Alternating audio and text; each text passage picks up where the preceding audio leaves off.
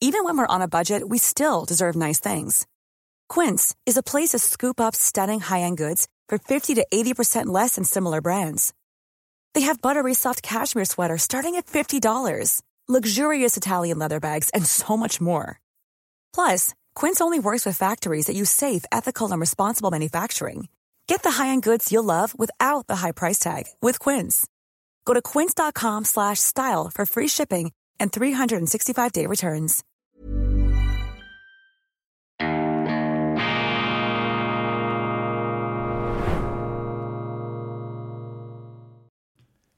Grüezi miteinander, ganz herzlich willkommen und einen wunderschönen, beschwingten guten Morgen, meine sehr verehrten Damen und Herren, liebe Freunde, vor allem in Deutschland und in Österreich. Ich begrüße Sie heiter und frohgemut, top motiviert aus dem Institut für fortgeschrittene Gegenwartskunde und angewandtes, balanciertes Denken. Wir liefern die Argumente, die die anderen nicht liefern, weil sie sie nicht sehen können oder nicht sehen wollen. Ganz wichtig. Journalisten sollten nicht ihre persönliche Meinung zum archimedischen Punkt, zum Nabel der Welt erklären. Wir sind Dienstleister der Vielfalt. Wir haben immer das aufzuspüren und aufzudecken, was im allgemeinen Getöse untergeht, zu wenig gesehen und gewichtet wird. Das ist doch entscheidend. Die Mehrheit überfährt immer die Minderheit. Das sehen Sie im Moment in Deutschland mit der AfD. Das ist ja fürchterlich, wie da dieses äh, panisch aufgeschreckte, wie ein Hühnerhaufen, dieses Machtkartell der Traditionsparteien, wie die jetzt einprügeln, in heller Aufregung, lichterloh, panisch entflammt gegen diese aufstrebende AfD. Sie haben gar kein Rezept, sie haben gar keine Argumente, sie haben nur noch Schnappatmung und sie greifen japsend geradezu nach der Nazi-Keule. Das ist sozusagen der Ausdruck der Tatsache, dass die nun wirklich mit dem Latein am Ende sind. Argumentativ. Und äh, das ist äh, die Aufgabe der Weltwoche hier. Immer wieder auch die ähm, Minderheiten und die, die äh, übersehen oder an die Wand oder an den Rand gedrückt werden, da etwas diese Perspektiven einzurücken. Auch wenn man sich die deshalb nicht automatisch zu eigen machen muss, ist doch klar. Also wir Journalisten, meine Damen und Herren, haben die Freiheit, die Diskussion in Gang zu bringen ist doch hoch faszinierend, immer wieder einzutauchen in jene Welten, in jene Argumentationen, in jene Sichtweisen, die uns auch fremd erscheinen mögen. Das ist das Faszinierende an, an, unserem Beruf. Das ist das, was mich persönlich antreibt. Und das ist das, was die Weltwoche seit, äh, ja, bald 90 Jahren hier zu einem Fixpunkt, zu einem schillernden und bunten Fixpunkt in der allzu senkblei-grauen Medienlandschaft macht.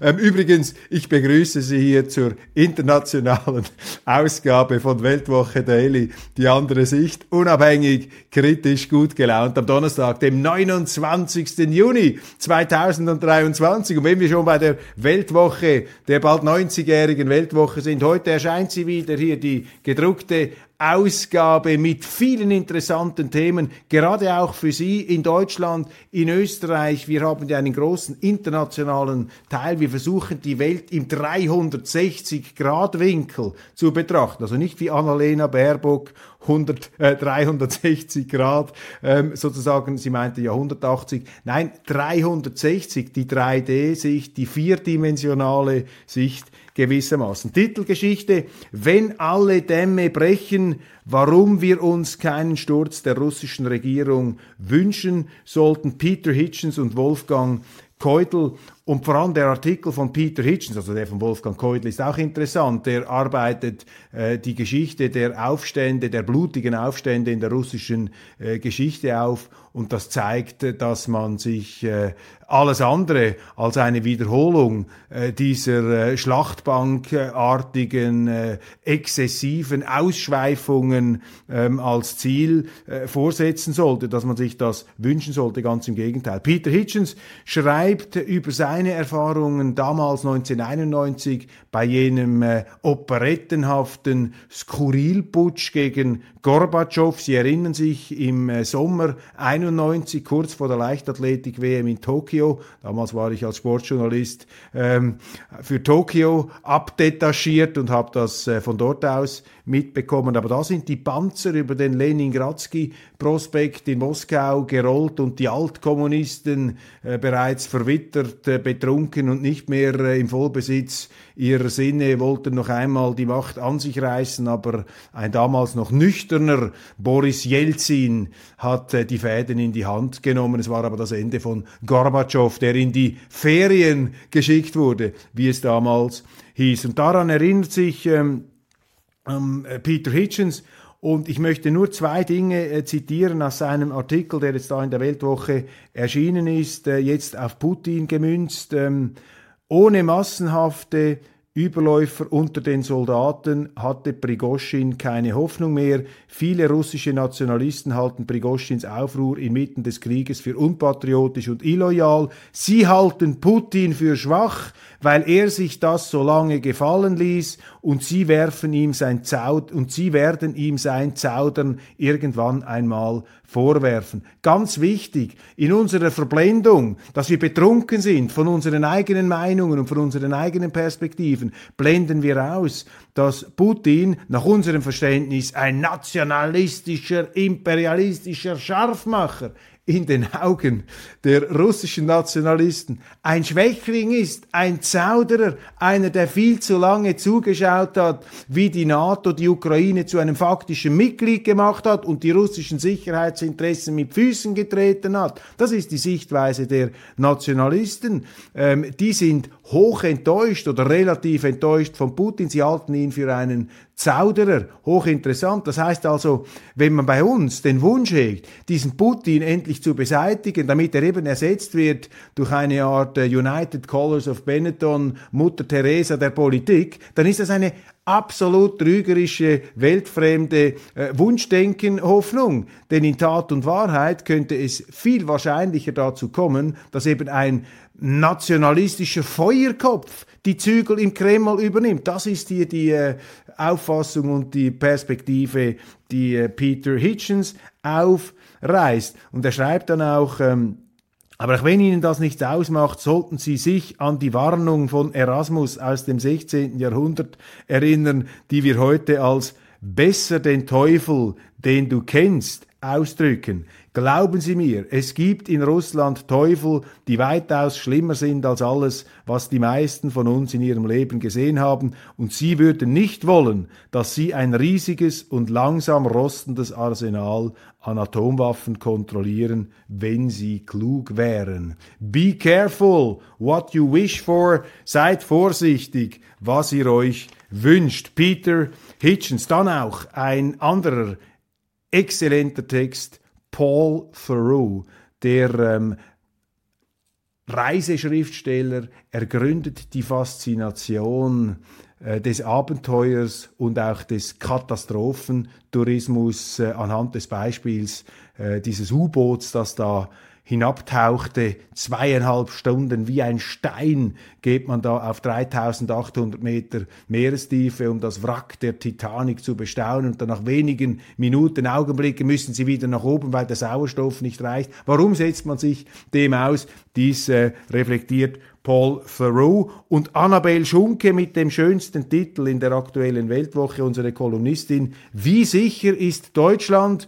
Mütter in Damaskus sorgen sich um junge Syrer im Ruhrgebiet. Also wenn sich die syrischen Mütter über ihre Söhne im Ruhrgebiet anfangen Sorgen zu machen, dann wissen sie, dass Deutschland im falschen Film in der Realsatire angekommen ist. Rote Pässe für Illegale, in der Schweiz wird das Bürgerrecht verschärft. Und dann Philipp Gut, mein Kollege, die Angst der Deutschen vor sich selbst, AfD-Kritik zwischen Wahn und Wirklichkeit, eine fundierte Auseinandersetzung mit diesem ganzen aufgeschreckten Hühnerhaufengetöse jetzt äh, im deutschen Politmainstream gegenüber der AfD. Wo sprechen diese Kritiker reale Befürchtungen an? Wo fängt der Missbrauch auch der deutschen Geschichte an? äh, für tagespolitische Zwecke. Dazu übrigens auch ein ganz interessanter Artikel von Jürg Altweg, meinem äh, Kollegen, dem äh, legendären Frankreich-Korrespondenten in Deutschland auch bekannt, Frankfurter Allgemeine Zeitung, Frankfurter Allgemeine Zeitungsmagazin. Damals ein Mann, der äh, wirklich die Geschichte auch der letzten 40 Jahre ähm, aus ureigenster Anschauung, vor allem auch in Frankreich, miterlebt hat. Und er hat ein Porträt geschrieben eines faszinierenden äh, schweizerischen Intellektuellen, der sich sehr stark auch für Deutschland interessiert hat, Armin Mohler.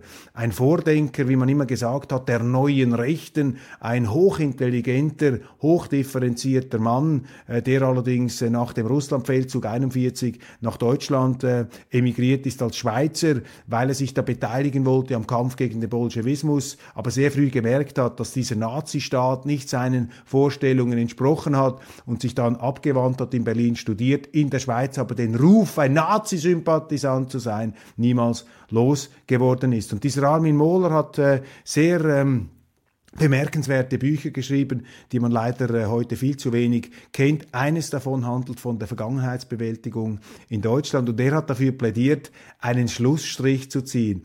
Ein Recht auf einen Schlussstrich. Und die Begründung ist originell, weil er gesagt hat, wenn man das nicht macht, dann wird die Gefahr des Missbrauchs dieser so fürchterlichen Geschichte, dann wird eben dieser Missbrauch ähm, alltags- und salonfähig gemacht. Also der Schlussstrich weniger, um sich moralisch sozusagen reinzuwaschen, sondern aus pragmatischen Gründen. Er hat gesagt, das ist ähm, ohne Verzeihen, ohne ähm, Rechtfertigung, sondern ein Schlussstrich wäre das Eingeständnis dass man hier mit den herkömmlichen Gerechtigkeits- und äh, Vergeltungsbegriffen nicht mehr weiterkommt. Also ziehen wir einen Schlussstrich, wie wenn man radioaktiven Abfall in irgendeinem Spezialsarg auf dem Meeresboden versenkt. Genau das, damit man eben den Missbrauch auch dieser traumatisierenden geschichtlichen Vorgänge verhindert. Und das ist ja genau das, was heute stattfindet gegenüber der AfD, wenn man so eine Partei plötzlich in eine Kontinuitäts- oder in eine Gleichsetzungsverbindung äh, bringt mit den Nationalsozialisten, die ja ganz andere Ziele verfolgt haben, völlig etwas anderes sind. Und das Groteske besteht ja darin, dass man früher in Deutschland bestraft wurde, wenn man die Singularität, die Einzigartigkeit des Nationalsozialismus in Frage gestellt hat, wenn man das relativiert hat, das Böse, das der Nationalsozialismus äh, bedeutet. Aber heute, indem eben diese Nazi-Keule, dieser Nazi-Vorwurf allgegenwärtig ist, merken sie gar nicht, dass sie damit gegen dieses andere Tabu verstoßen, nämlich das Tabu der Relativierung. Ich meine, wenn sie die AfD zu einer Nazi-Partei erklären, dann dann können ja die Nazis gar nicht so schlimm gewesen sein, weil meines Wissens hat also die AfD noch keinen Angriffskrieg lanciert, keinen Völkermord stattfinden lassen und auch nicht die deutsche Staatsverfassung aus den Angeln gehoben. Ganz im Gegenteil, sie möchte sie ja noch demokratischer, noch rechtsstaatlicher und noch marktwirtschaftlicher machen. Ich meine, das führt sich alles selber ad absurdum. Und die Kritiker der AfD, die sind ja auch nicht auf den Kopf gefallen.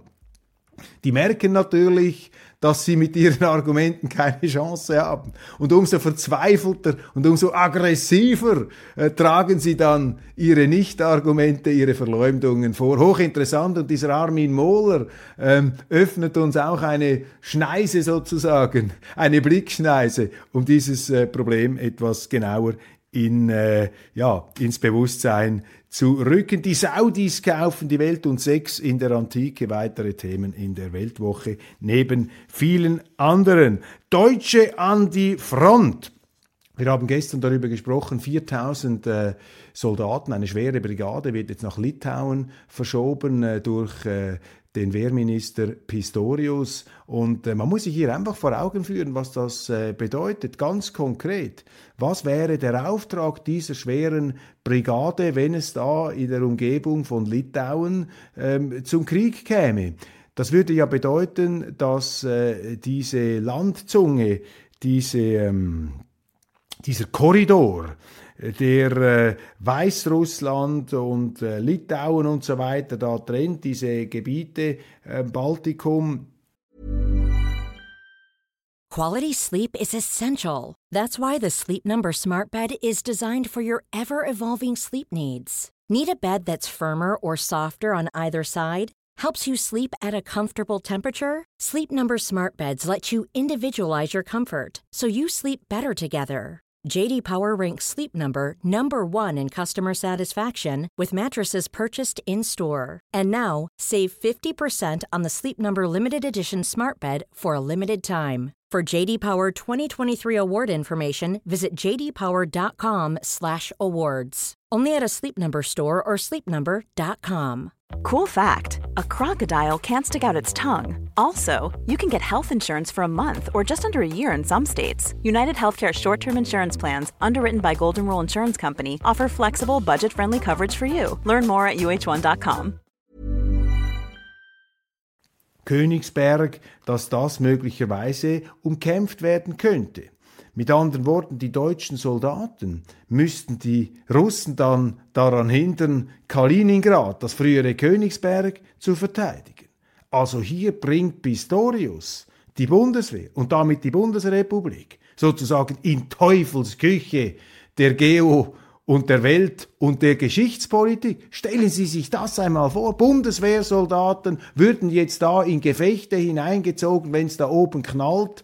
Weißrussland, Kaliningrad, Polen, dann geht's los. Und die Bundeswehr muss gegen die Russen stehen, die Kaliningrad verteidigen wollen, die Deutschen, die ja ursprünglich Königsberg als Krönungshauptstadt ihrer äh, preußischen Dynastien als Teil ihrer Heimat betrachtet haben. Ich meine, das ist eine völlig verrückte Konstellation und brandgefährlich, meine Damen und Herren, brandgefährlich, was da ähm, abgeht. Und übrigens widerspricht äh, dieses Truppendetachement dem NATO-Russland-Vertrag. Äh, also eine neudeutsche Instinktlosigkeit des Wehrministers Pistorius, Ausdruck jener fiebrigen Kriegsrauschstimmung im deutschen Polit-Mainstream. AfD-Aufstieg, Machtkartell wie Hühnerhaufen. Das habe ich mir notiert. Das ist schon teilweise abgehandelt worden im äh, Einstieg. Ja, die Umfragen und dann dieser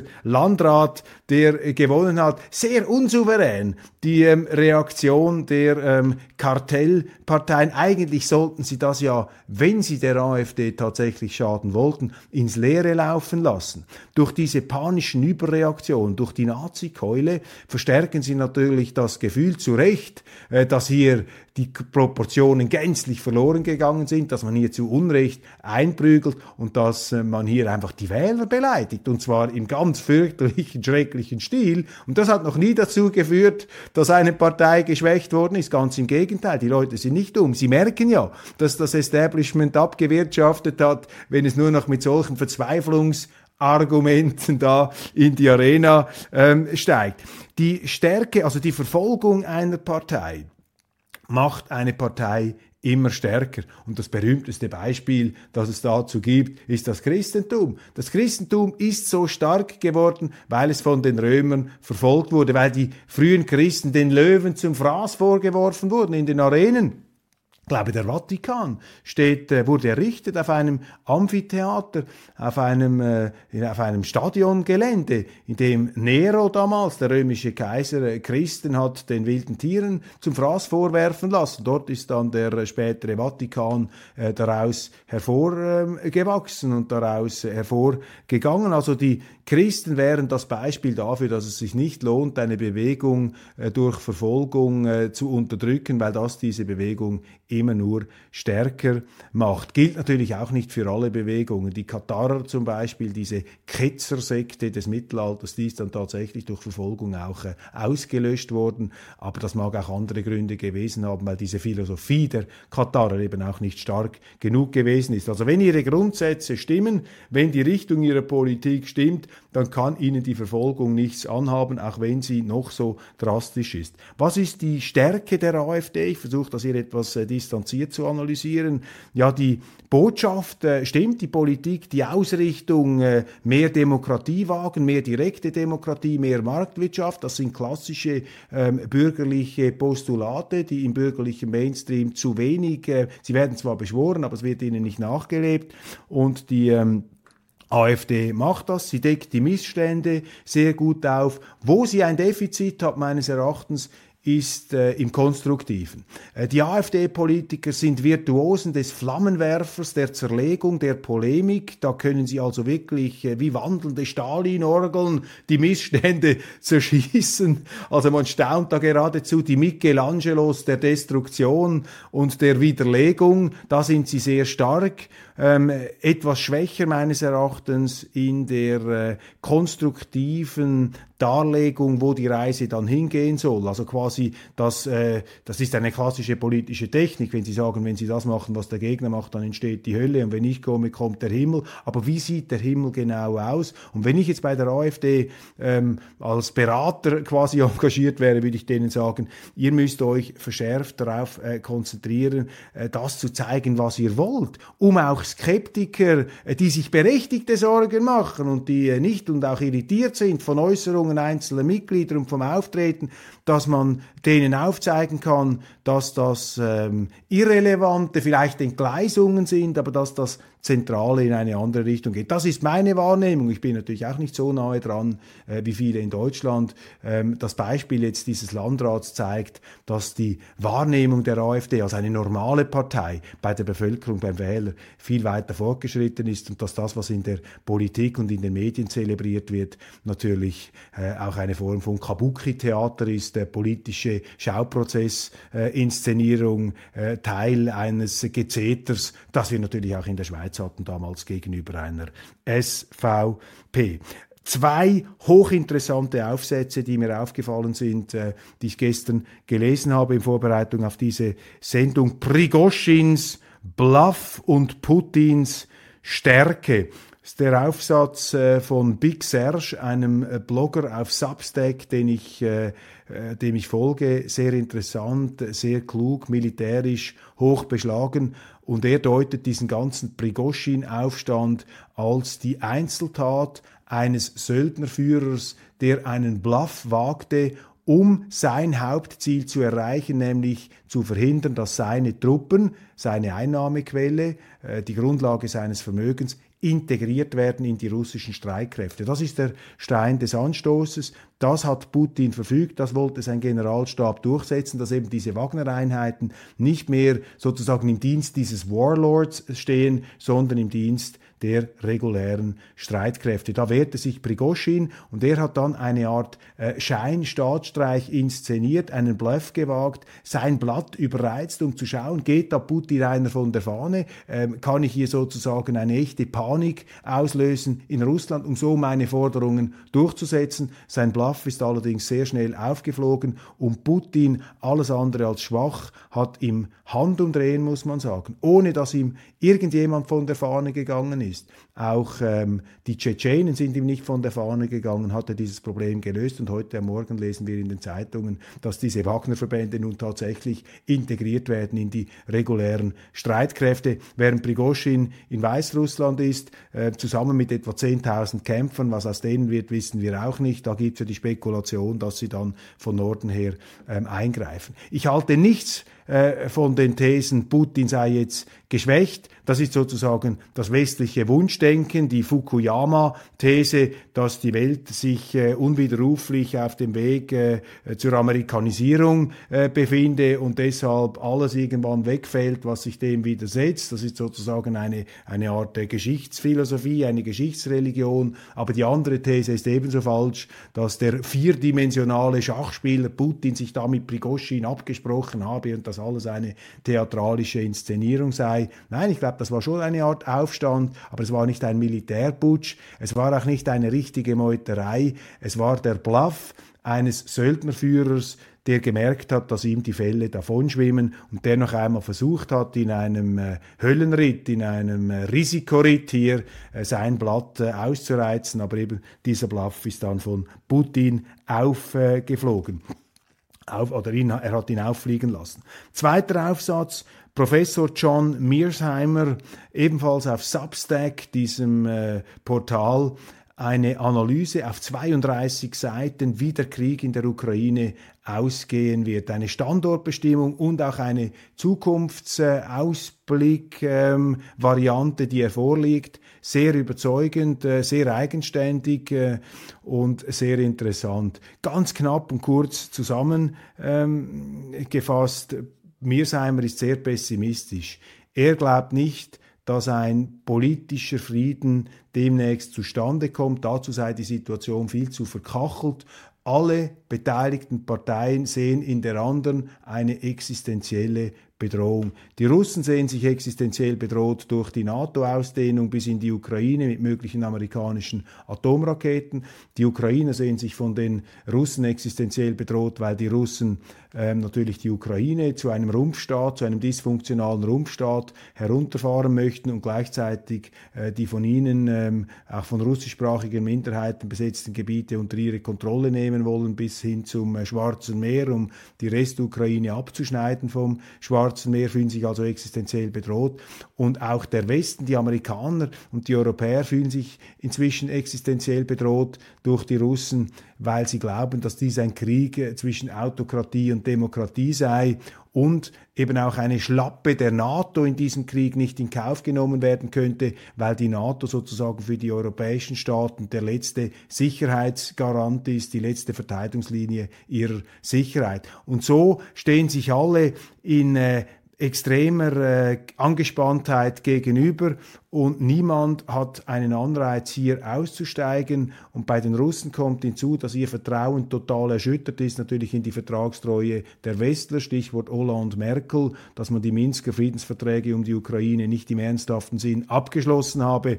Und ähm, und sie wollen eben auch nicht eine Ukraine, die irgendwann wieder aufgerüstet werden könnte. Also dieser Krieg werde lange dauern. Er werde mit einem hässlichen Sieg Russlands enden. Das ist die These von Mearsheim mit einem hässlichen Sieg. Also die Russen werden nach Auffassung des Chicagoer ähm, Strategieprofessors schlussendlich triumphieren, aber auf eine sehr kostspielige, verlustreiche und eben dreckige Art mit vielen unaufgelösten Problemen und vergifteten Beziehungen zwischen Ost und West. Das ist so etwas das Fazit von Mearsheimer. Und ganz am Schluss, in einer Art Epilog, legt er noch einmal dar, dass aus seiner Sicht der Westen hier die ganz großen Fehler im Vorfeld des Kriegs gemacht hat, dass der Westen alle Chancen verpasst habe, alle Angebote der Russen in den Wind geschlagen habe, einen Frieden zu machen, dieses Ukraine-Problem auf dem politischen Weg zu lösen, hier die Sicherheitsinteressen zu berücksichtigen, nach Auffassung dieses amerikanischen Professors. Und das spricht für ihn, dass er seine Regierung in dieser Art und Weise kritisiert während eines Kriegs. Das spricht sehr äh, auch für die Vereinigten Staaten, dass so etwas möglich ist, dass ein hoch angesehener Professor an einer hoch angesehenen Universität eine dermaßen dermaßen kritische Position einnehmen kann. Er sagt, dass letztlich die Amerikaner durch Dummheit schuld daran sind, dass dieser vermeidbarste aller Kriege nun die Welt in eine ganz äh, schwierige Situation bringt. Tucker Carlson übrigens, der äh, der äh, geschasste Fox-Moderator auch mit einer äh, ähnlichen Formulierung. The most pointless war of all, so bezeichnet er ihn, den unsinnigsten ähm, Krieg überhaupt. Strategische Autonomie Europas und Macron, auch das noch ein Stichwort ganz zum Schluss dieser Sendung, habe ich gestern auch äh, bereits angesprochen. Äh, ich gehöre ja auch zu denen, denen äh, die Augen etwas aufgegangen sind in diesem Krieg. Das ist ja vielleicht das einzig Positive an solchen Kriegen, dass sie einen zu einer Standortbestimmung, zu einer Überprüfung der eigenen Interessen zwingen. Und Emmanuel Macron in bester gaullistischer Tradition plädiert hier für etwas, was ich auch äh, sympathisch finde, mehr Autonomie für Europa. Ich bin ja übrigens auch für mehr Autonomie der EU-Mitgliedstaaten innerhalb der Europäischen Union. Das allerdings ist äh, schwer zu erreichen, weil die EU eine institutionelle und intellektuelle Fehlkonstruktion ist. Macron plädiert dafür. Ähm, wie erreicht man das? Für mich im Grunde nur auf äh, zwei Wegen. Die sind aber ähm, alternativlos, die müssen sie dann gehen.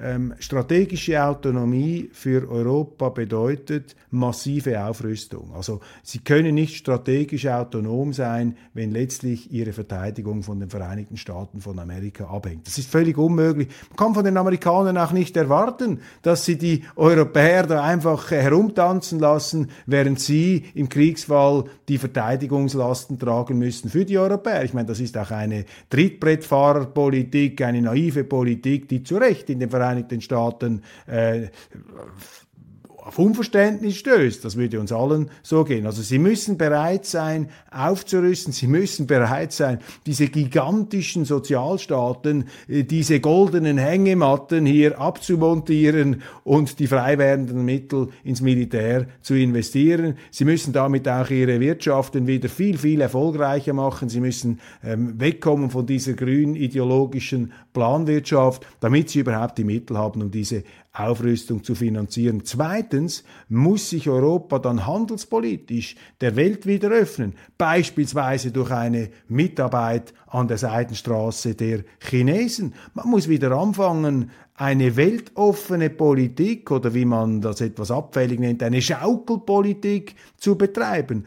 Und davon sind unsere Politiker meilenweit entfernt. Der einzige, den, dem ich das zutrauen würde im Moment, ist ein äh, Viktor Orban in Ungarn. Aber Ungarn ist ein kleines Land in äh, Europa. Jetzt ähm, heißt das nicht, dass das unmöglich wäre, dass das Ziel falsch wäre. Ich glaube, mehr strategische Autonomie ist richtig und wichtig, aber man muss sich schon vor Augen führen, was das bedeutet. Und da sehe ich erstaunlich wenig Bereitschaft, hier äh, in diese Richtung zu gehen. Da muss also noch sehr viel passieren, bis äh, da die Europäer bereit wären, die Ärmel hochzukrempeln, die es dann wirklich bedeutet, hier wieder die Eigenverantwortung über das eigene Schicksal zu übernehmen. Aber vielleicht ist dieser Krieg, so schlimm das alles ist und so sehr man sich das überhaupt nicht wünscht, vielleicht sind die fürchterlichen Erfahrungen und Rückschläge und wirtschaftlichen Miseren, die eine Folge dieses Kriegs sein könnten und vielleicht auch werden, hoffen wir es nicht, aber wenn sie es werden,